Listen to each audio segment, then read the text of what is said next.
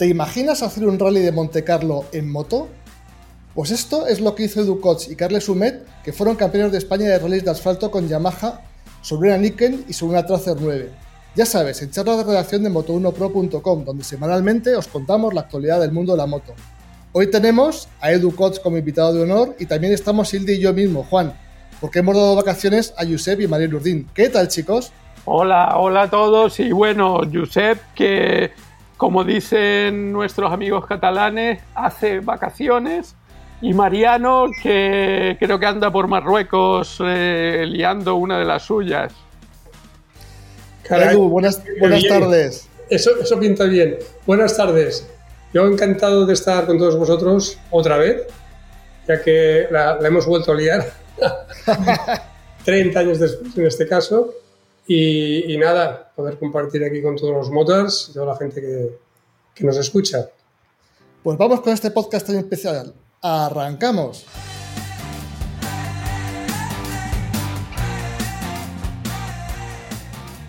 Hace tres años, como nos comentaba Edu Coates, eh, entrevistamos en charlas de redacción a, este genial piloto y sobre todo, por encima de todo, motorista. Y le entrevistábamos porque acababa de sacar su libro Con Impala llegará, en el que narraba tres viajes que hizo también con Carles Humet a, Marruecos, a Chile y a Japón con una Montesa Impala. Edu, en estos tres años, eh, ¿qué, ¿qué has estado liado? Bueno, básicamente temas personales, hay proyectos, o sea, siempre vamos desarrollando con, con Carlos.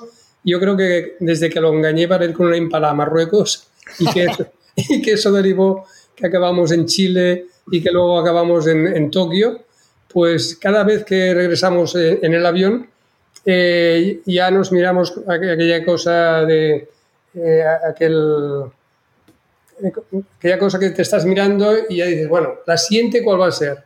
Y entonces ya tenemos algún plan, nos gustaría bastante ir ya alguna vez a África Negra, hemos llegado hasta Mauritania, pero no hemos dado el salto a, África, ¿no? África o también nos quedó pendiente en Sudamérica un tema de, ir a, Perú, queríamos ir a, a, la, Amazonas y todo esto, dar una vuelta por allí, que tenemos contacto con diferentes marcas y bueno, hay cosillas ahí. ¿Pero seguís con, la, con el proyecto Impala o, estos proyectos han sido con otras motos? No, yo creo que el, proyecto Impala ya, ya, ha dado de sí. O sea, ahora seguimos pues haciendo, compartiendo eh, con el Motoclub Impala pues las actividades propias, eh, como la, la, Impalada y alguna salida, incluso con otros grupos que se han creado muy grandes, como el Círculo Barcelona pero bueno, eso son cosas puntuales. Eh, pero ya como aventura creemos que ya es que ya más grande que, que, irse Barcelona a Tokio con una impala. Pues, sí, pues sí. No, nos imaginamos más. Bueno, y hace unas semanas, pues Edu vuelve a contactar con nosotros, nos manda un WhatsApp a la redacción de Moto 1 Pro y nos dice, oye chicos, que tengo un nuevo récord, que vamos a hacer el rally de Monte Carlo en moto. Bueno, ¿cómo nace esta idea? Bueno, eh, aquí la, la, idea se empezó a fraguar con el tema de los homenajes. O sea, ya claro, han pasado años, vamos cumpliendo años y entonces eh, vamos saltando. Así como cuando fuimos a, Tokio, era el 30 aniversario de la adquisición de Honda sobre Montesa, pues aquí eh, daba ya la casualidad pues que era el 30 aniversario que Carlos y yo eh, ganamos el Campeonato de España y de Cataluña de rallies. Y entonces dijimos, esto, esto hay que celebrarlo, ¿no? y entonces ya teníamos ahí un, motivo, ¿no? Eh, entonces ya me contacté con, con Yamaha, que está, claro que es un equipo totalmente nuevo al que yo trataba en aquel momento cuando estaban en, en Palau de Plegamans. Y encontré un equipo muy receptivo, eh, me encantó porque desde el primer momento pues la, no existía el no por respuesta, sino que todo era vamos, vamos a ver cómo lo hacemos. Y, y además, o sea, ya sabes que las ideas empiezan de una manera y, bueno, acaban cogiendo forma y entonces, nada, nos, propusieron incluso hacer como, como un comparativo ¿eh? con estas dos magníficas motos que nos hemos pasado genial, que las recomendamos las dos porque a estas alturas eh, no, no, te sabría decir, ¿eh? si me tuviera que comprar una moto, cuál, cuál elegiría, pero luego, luego acabamos de hablar del tema. Porque era una Tracer 9 GT, la más equipada de, toda la, de todas las Tracer, Sí. y, una, y una Niken. O sea, también la, eh, el- el- los dos modelos eran muy parecidos, pero un poco antitéticos, ¿no? Una de tres ruedas y otra de dos ruedas. Sí, incluso te diría que, que- que- que es que yo mm, no había rodado nunca, porque esto es, es como todo, con el tiempo te vas acostumbrando, incluso ahora que ya ves los, los triggers, los, o sea, los, los scooters y todo esto, que antes eran un bicho muy, muy raro, ¿no? Ahora ya, bueno, ya lo empiezas a aceptar. Pero en el grupo, porque al final, esto fue una propuesta que hicimos con Carlos, a la cual se apuntaron pues cuatro amigos más, y íbamos dos BMWs, dos Hondas, eh, y, y nosotros dos. ¿no? Entonces, eh, en, en el grupo, cuando tanto cuando lo llevaba yo, cuando entonces lo llevaba Carlos, veías que había como un extraño en el grupo, ¿no? se, ve, se ve diferente. Entonces, yo creo que el tema estético es, eh, y más en moto, que la, la línea estiliz- estilizada de una moto con dos ruedas, eh, y más con la Niken, que se ve un, un aparato pues muy aparatoso, pero al final es, es con, con el grupo, porque incluso les costó probar la moto, porque se ve, se ve grande y les hacía como respeto.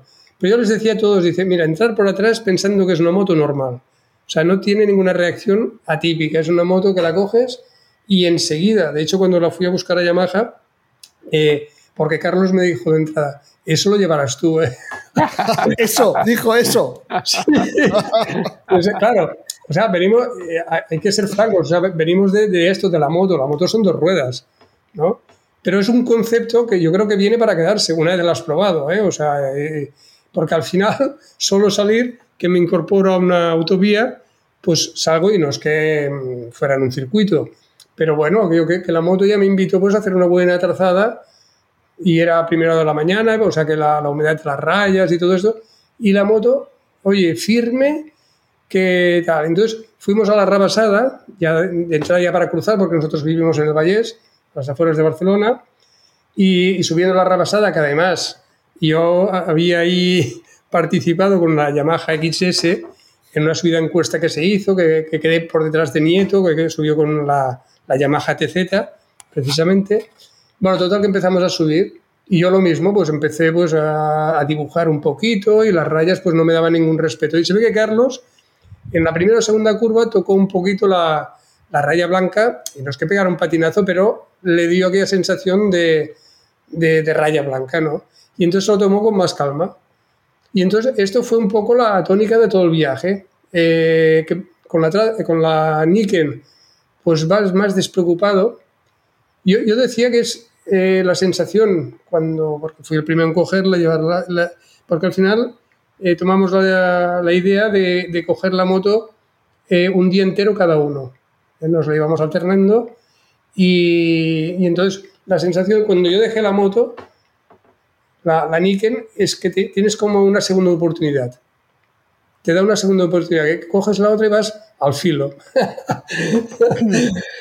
Es ese- Eh, eh. te, te- te dice esto y lo que te invita es a entrar y entra muy bien. Es una moto que, que dices, bueno, es que en la curva le costará entrar. Eh, no, pues en- entras, frenas más tarde, entras más adentro, entras más confiado y, y bueno, luego la reacción en la salida, evidentemente, eh, a igualdad de motores, la, la Tracer pues tiene un, un plus, pero tampoco tanto, ¿eh? porque cuando, no sé si cuando hablamos en, la, en, en el tema del viaje, hablamos de- del pique este que tuvimos con el, con el Porsche, allí, allí nos aplicamos todos. Y, y Carlos llevaba la Tracer. Y, y bueno, íbamos, no, íbamos todos ahí, ¿eh? dándolo todo. Y le querías preguntar algo. Sí, eh, Carlos, eh, perdón, Carlos, eh, Edu, Sí, para, para nuestros escuchantes jóvenes, y yo sé que tú eres una persona humilde, pero tú podrías dar un pequeño currículo deportivo para que los que jóvenes que nos escuchen sepan quién está hablando. hostia, eh, me, me pones, me vas, me vas a, a- me vas a descubrir, voy a tener que decir que soy un abuelo. Eres uno bueno, por eso, por eso te lo digo. Sí, sí, yo, mira, yo empecé en motocross en el Trofeo Montesa y esto debía ser pues en el año 70 y pico. Y luego eh, ya derivé a la, a, la, a la, velocidad y en el año 1983 eh, gané alternativa, o sea, gané dos copas de promoción, que era la primera Copa Yamaha con la Yamaha XS400 y con la misma moto, en aquel momento la revista Motociclismo eh, hacía las motociclismo series. Y, y entonces allí, en, en, esta, en la Fórmula 3, había una moto que era la OSA F3, que era una que yo incluso había tenido esta moto. Y era una moto muy buena. Y, yo ese mismo año, con la Yamaha, con un poquito más de preparación que la, de la Copa Yamaha, era otra moto que me cedieron, eh, los hermanos Linares de, de, Hospitalet. Con esa moto, pues me, mm, o sea, el mismo año me proclamé campeón de la primera Copa Yamaha y de las motociclismo series. Con, con, esa moto, con la primera Copa Yamaha, la, la revista Solo Moto daba el, la, moto de Nieto. Bueno, más que la revista, era, era Yamaha, ¿no? Era con la que Nieto había corrido el, el Mundial de Velocidad. Y entonces, eh, nada, pues ya debuté en, en velocidad, en Super, y, y, ese, bueno, quedé, no lo hice mal, pero me, me faltaba un poco de, de apoyo. ¿eh? Entonces tuve la suerte en el, me parece que ya fue en el 84, 85, de fichar por Arbizu. ¿eh? La, la, moto esta que era hecha por eh, Tony Gutiérrez y que, estaba, y que estaba hecha en Terrassa, una moto multitubular, dos y medio, con chasis eh, esto, multitubular y motor Rotax. Y entonces ya con esta moto ganamos el campeonato de España y todo esto lo alternaba eh, con los motociclismo series que, que, hacían dos mangas cada fin de semana eh, que, que, tocaba cada carrera, casi siempre en circuitos urbanos, y hacíamos dos mangas de, sub, de, de, Superbike, dos de Super Sport, que corría con una Yamaha XJ600, y, y luego con la dos y medio. O sea, tú imagínate una matinal que, que hacía seis parrillas de salida. ¡Qué barbaridad! O sea, ¡Qué barbaridad! Y, y, casi siempre en esa época, por suerte, casi siempre estaba en el, en el podium. Pero tú imagínate, subirte de unas siete y medio a unas 600, de las 600 a las siete y medio y acto seguido eh, a una dos y medio sin freno motor, sin, sin nada. Ya el salto, la, fren la frenada de, de, llevar la, la 600 cuando cogía la, la, la FZ siete y medio, a final de recta, para frenar a, entonces el monstruo, porque ya de las 600, eh, la otra ya pesa más, corre más, pues siempre la primera vuelta era una, una experiencia no apta para cardíacos. Y, y, y, luego, mm, bueno, fui derivando, y estuve muchos años, ¿eh? tuve una, una, larga trayectoria, y también hice eh, resistencia que gané unas seis horas con Mingo Parés, el malogrado Mingo Parés, en, en Castellón. Y luego eh, tengo tres ediciones en el circuito mágico de Montjuic, eh, oh, que corrí pasada. un año con una Yamaha 900, con, José, con Volar y Casado. Casado este había sido un, un rival mío en la Copa Yamaha. Y, y, después los siguientes años corrí con una Ducati Berlici 750 que hacía equipo con Xavi Riva y Jeff, Jeff Fowler, que Jeff Fowler también estaba dentro de mi equipo de, Arbizo, que él corría más eh, pruebas internacionales y era un piloto inglés muy bueno. Y entonces, nada, o sea, iba combinando todo esto, debuté y ayudé a organizar las primeras carreras de Supermotar, cuando aquí aún no se conocían, y, y, bueno, poco más. Al inicio no he dicho que después del motocross, al principio de todo, eh, lo combiné con subidas en cuesta, que ahí estuve con Xavi Alonso, sobre todo con Pepe el Loco, que como su nombre indica, me enseñó todos los trucos y, el ritmo que, frenético que hay que hacer en una subida.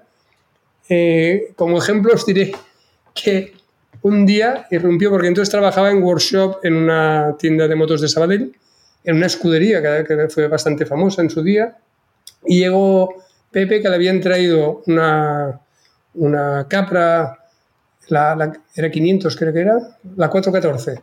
La 414 hizo desmontar la, horquilla, hizo con una escarpa, o no sé cómo lo hicieron, abrieron como una...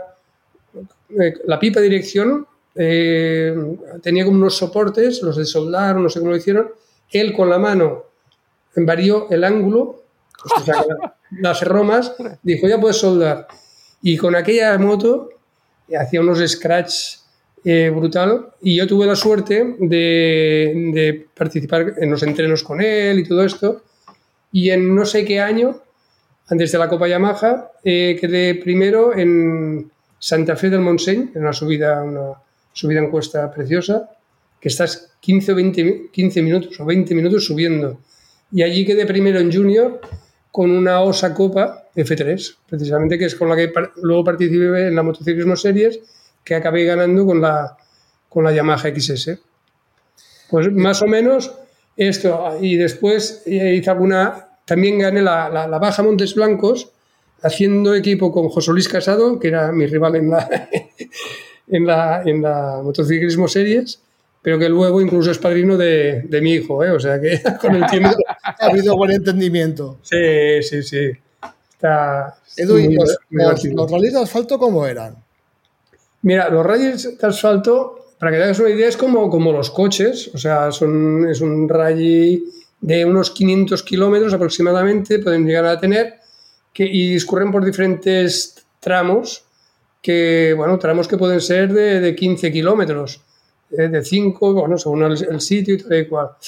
Entonces, eh, esta fórmula, o sea que sí, que debió venir el formato como el del coche, eh, claro, el, tema era que, que, en coche puedes llevar un copiloto, en moto dudo que alguien quiera subirse cantando las curvas, ¿no? Bueno, total, que se... Porque previamente ya también se habían hecho los, los rallies pero de regularidad. Y entonces también ya se, se formaban equipos y era, yo eh, creo recordar, que era porque, claro, estos tramos y, finalmente los de velocidad, que es los que yo hice, porque de regularidad nunca me atrajo, también lo tengo que decir. Eh, pues entonces, ¿qué pasaba? Que esto iba por equipos y, salía cada equipo, salía primer piloto y segundo piloto. Entonces, si pasaba alguna incidencia con alguno de los pilotos, eh, ah, pues el mismo equipo, eh, cada uno echaba en falta al otro. Y era pues una salvaguardia que, que había porque, ya digo, entramos de 15 kilómetros, que de hecho se dio el caso. ¿eh? Recuerdo, por ejemplo, en, en Madrid, en, en, Canencia, me parece que fue, pues que Jardí, que era un piloto top, que hacía equipo en aquel momento con Pera Casas, porque había hecho también con, con otros pilotos, pero en aquel momento era con Pere Casas, pues claro, llegó Pera y me dice, oye, Eduardo, ¿y el garden? Porque en aquel momento jardín en, catalán quiere decir jardín, ¿no? Y entonces, eh, bueno, con, con, esta había mucha camaradería entre, entre, todos nosotros y todos teníamos apodo, ¿no? Y, me, y llego allí y me dice, oye, ¿no has visto el Garden? Y digo, pues no. Y claro, un revuelo, todo el mundo tal, y, y realmente se fue para abajo le cayó la moto encima y tuvo algo, eh, heridas de consideración. Al final, bueno, la superó y tal, ¿no? Pero yo creo que fue de las cosas más graves en, los bastantes años. Yo no sé si estuvimos compitiendo, haciendo raíz del orden de seis o siete años. Y, y éramos, al principio, luego eh, murió de éxito el tema del rally, pero al principio yo creo que, que, habían hasta 140 equipos en la, en la Volta a Cataluña, que era la, la, prueba reina, que estábamos incluso sin dormir, ¿eh? o sea, salíamos por la noche, no dormíamos y continuábamos hasta la noche del día siguiente, que era una, una, una bestieza, decir, y hacíamos muchos kilómetros. Y entonces ahí iba muy bien eso de ir por parejas, ¿no? porque entonces el equipo, uno por el otro, pues velaban. ¿no?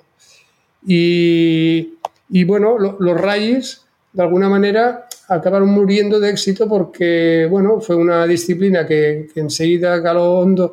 Precisamente es un poco como la resistencia. Al participar dos pilotos, pues hay aquello pues, que ya quedas y que, bueno, el uno por el otro, ¿no?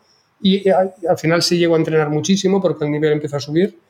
Y, y, esto cogió eco la prensa. A coger eco la prensa, las marcas pues empezaron a, a, a interesar y se empezaron a crear equipos oficiales.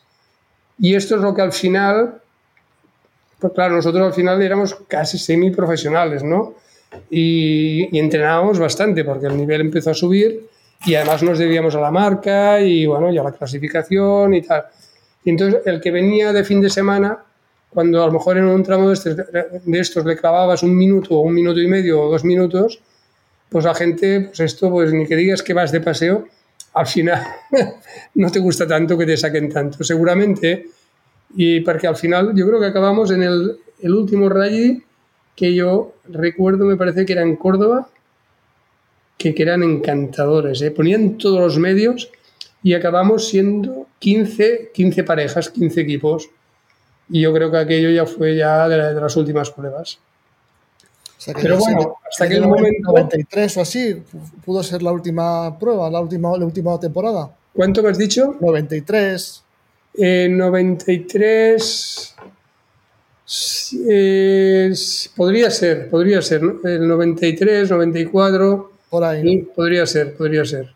Y le tenía ahí la mano levantada, no sé. Eh, sí, eh, Edu, en los rallies con, con aquellas motos, eh, eh, con aquellos neumáticos, con aquellos monos que no existía airbag, eh, no, ¿no fue un poco milagroso que nadie se hiciera mucho daño con aquellos cortados que había, aquellos, eh, aquellas carreteras, aquellos muros?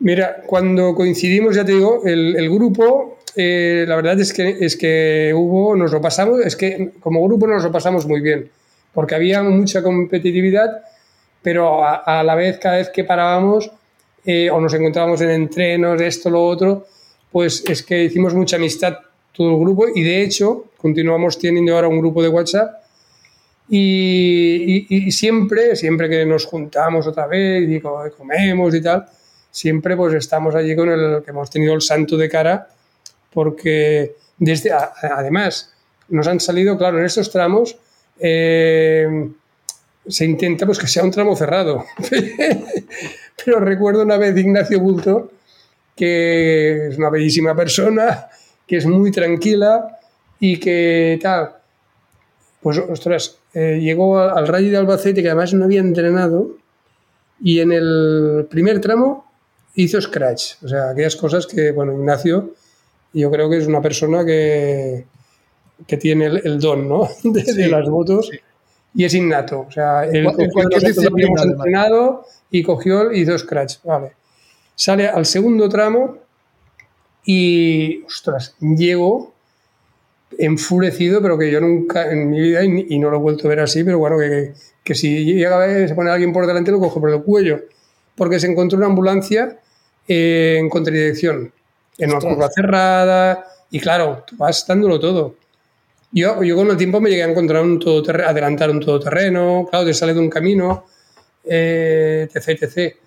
Pero, por ejemplo, ahora que hay plaga de, de, de jabalís y todo esto, en aquel momento, ya te digo, somos conscientes de que, que tanta gente, y, y, bueno, y al final de tantos kilómetros, de esos 500 kilómetros y esos tramos tan largos, estábamos separados de, de- de- de segundos. O sea, era, era increíble. Era, es un poco como cuando ves el Dakar, que están todo el día zumbando por ahí, dando saltos y, y de todo y no sé qué, y llegan y la clasificación, todo el paquete, el, el- eh, los 10 equipos primeros o algo así, siempre se cierran en, en los mismos tiempos. Y eso, ya, eso digamos, eso, mucha competencia y tuvimos muchísima suerte y somos muy conscientes. Edu, el, el- el- la nueva, el Monte Carlo actual que habéis hecho, lo habéis hecho con una moto de, de- de trail de asfalto, como, Sí. una, eh, como una Tracer 9, bueno, y con la Niken. Sí. En aquella época, eh, eh, ¿qué tipo de moto era la moto adecuada para los rallies? Pues mira, la moto que era la moto de enduro, que acabó derivando con nuestra preparación se asemejó mucho a lo que fue luego la, supermotar, ¿no? Nosotros, yo por ejemplo corrí, yo empecé el campeonato con una Yamaha XT 600 y bueno, pues es lo que había al principio. Luego, como no lo hicimos, lo hicimos bien, eh, Yamaha, por ejemplo, ya nos puso la, la TT 600, que aquí no, no la había, la trajeron de fuera. A esa moto le pusimos una, los frenos de la TDM, o sea, me parece, con la llanta y frenos de TDM. Bueno, hicimos un poco un injerto, ¿no?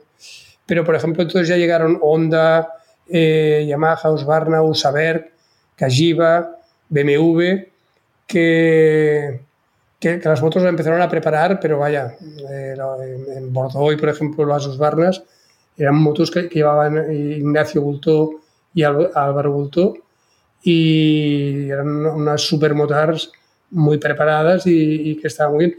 Pero lo que había momentos que no entendías como una BMW que había Juan Antonio Marcet y Sastre, eh, Luis Sastre, que con las BMWs también en algunos tramos, pues dices, ¿cómo puede ser que una moto con que, sí, que iban un poco preparadas de motor, latiguillos, a lo mejor un disco, pero tampoco no, no, no, no, mucho más.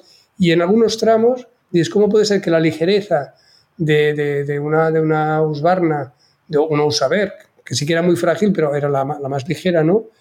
Eh, pudiera una BMW, pues en algunos tramos, hacer scratch o estar siempre delante, ¿eh? porque esta, esta pareja, eh, Sastre, Marcet, siempre estaban, estaban por allí, ¿no?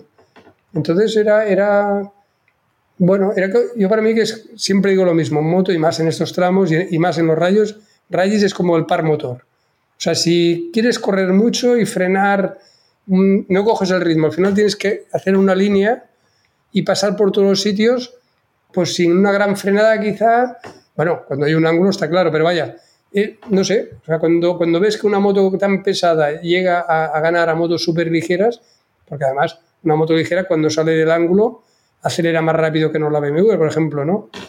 Pero ya te digo, fue durante muchos años y todos los equipos punteros, todas las marcas, ya unos 10 equipos aproximadamente, que estábamos todos en, liza. O sea, que cualquiera podía ganar un tramo o, cualquiera del equipo, porque esto, claro, el primer rival siempre lo tenías dentro del, mismo equipo, no ganar a tu compañero. y, esto, pero bueno, la verdad es que esto nos hizo nos lo pasamos muy bien. O sea, es una... Mira que, he hecho carreras y me lo he pasado muy bien en, todos los sitios, pero el tema de los rallies y la resistencia, por ejemplo, las, yo las 24 horas míticas estas de, de, de Montjuic, es una cosa que, que, casi lo otro me, he olvidado de la moto, pero, tanto los rallies como la resistencia siempre, bueno, te dejan bastante huella porque lo haces en equipo y, y es bonito compartir. Y le tenías ahí una pregunta en la eh, Edu, eh, eh, viéndote en las fotos y, a Carles Humet, que bueno, que ya no sois chavales, pero se os ve quinceañeros, o sea, es increíble. ¿Verdad? No, pero ¿tú crees que la moto es algo que te mantiene joven? Porque se os ve, o sea, con una cara de chavalines, de, como que, que, que, que no pasan los años por vosotros. No, no, no, no es que lo crea, es que, es que está garantizado. O sea, y más también toda la gente que vino con nosotros es que lo ves, o sea, cuando, cuando acabas, has acabado un tramo o un recorrido de estos que hicimos, todo el equipo, ¿eh? o sea, cuando paras, las sensaciones que ha tenido cada uno, o sea, cuando estás con el punto de adrenalina, es que ves aquellas caras, es que no, se puede ni describir, ¿no?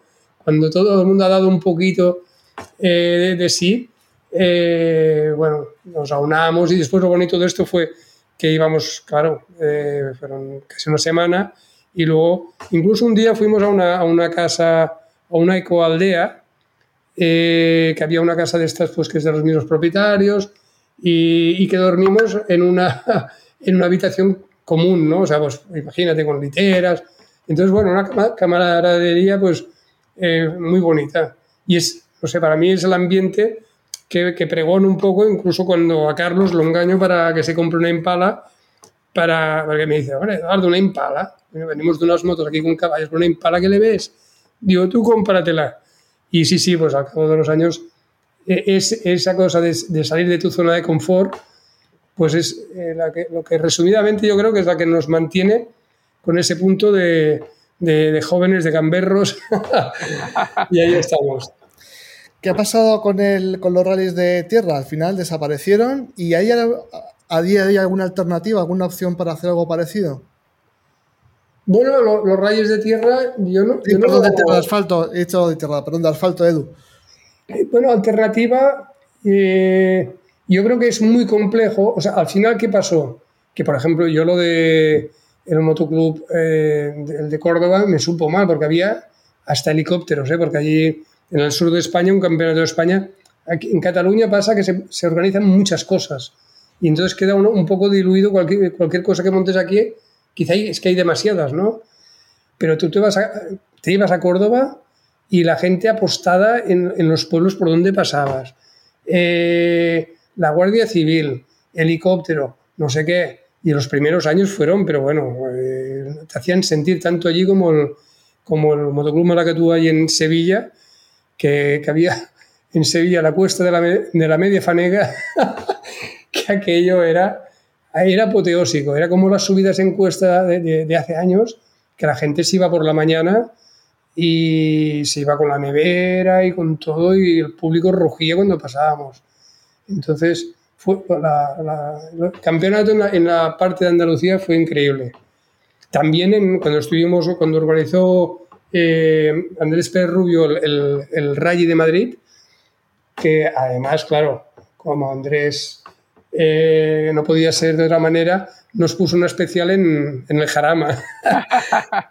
Sí, sí, y fue divertidísimo, porque era como eliminatorias y, bueno, fue el sello, el sello de, del Rally de Madrid fue ir al circuito.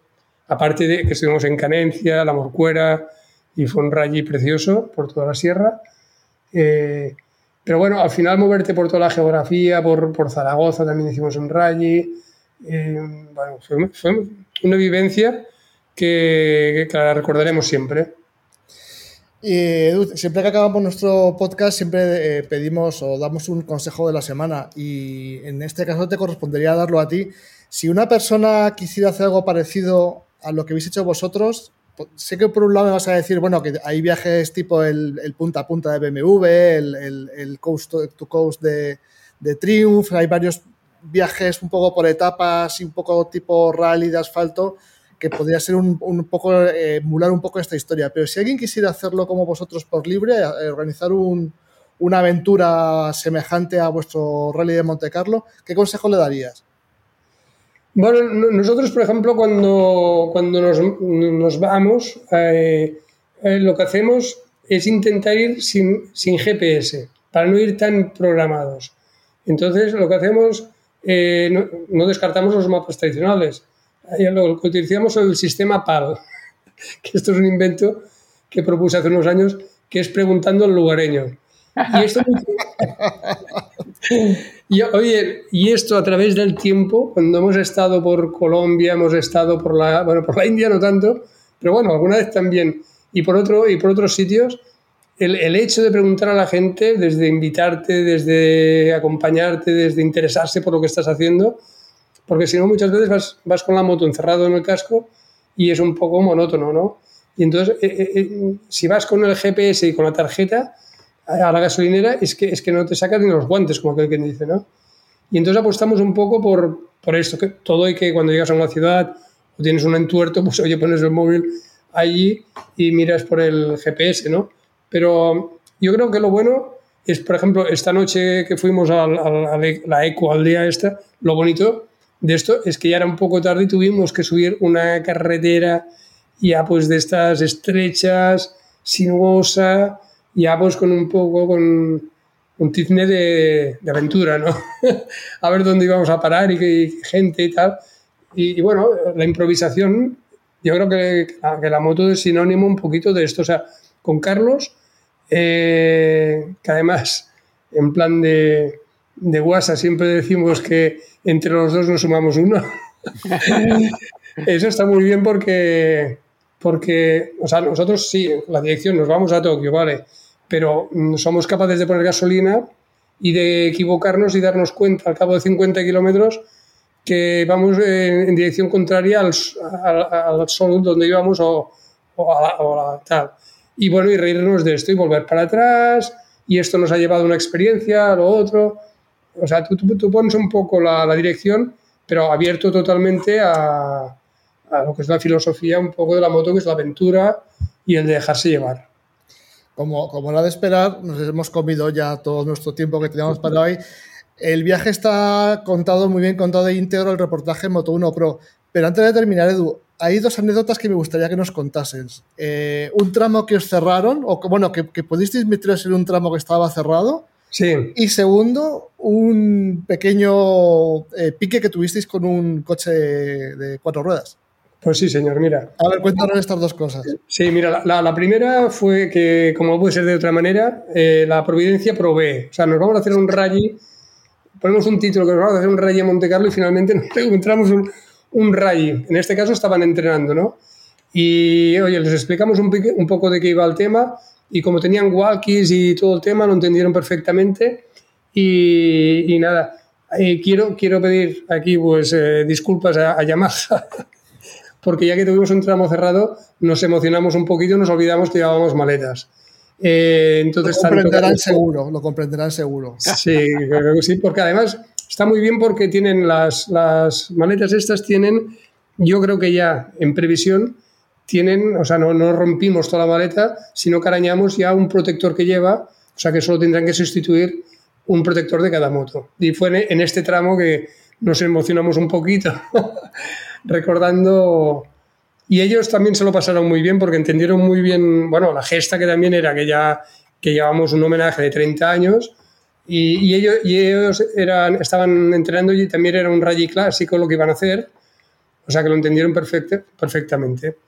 Y luego, el tema del coche, pues nada, íbamos subiendo pues un puerto y adelantamos dos porches que iban allí tranquilos. Bueno, yo digo, pues nada. Y llegamos, estaban arreglando la carretera, llegamos a un sitio que, que había un semáforo, nos paran a todos y ellos estaban delante nuestro. Bueno, yo cojo y digo, me pongo delante porque los he visto que suben tranquilísimos, digo, este no. Y esta carretera se ve a vista y puedes, sin peligro y puedes pasártelo bien, ¿no? Y arranco, Carlos detrás, y a todo esto, ¡pum! que asoma, que, veo que llevo el Porsche enganchado ya.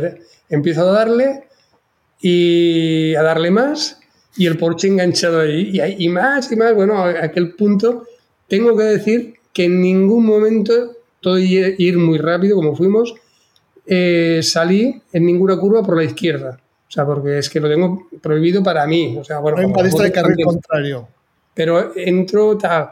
Y, eh, y luego nada, pues al final el hombre subió enganchado y luego nos contó que en algunos en las frenadas, que, el coche tiene muchísima más capacidad de frenada, las cuatro ruedas, y nos llamó locos. Dice, oye, habéis ido, pero es que daba gusto veros, dice, estáis locos, estos de las motos estáis locos.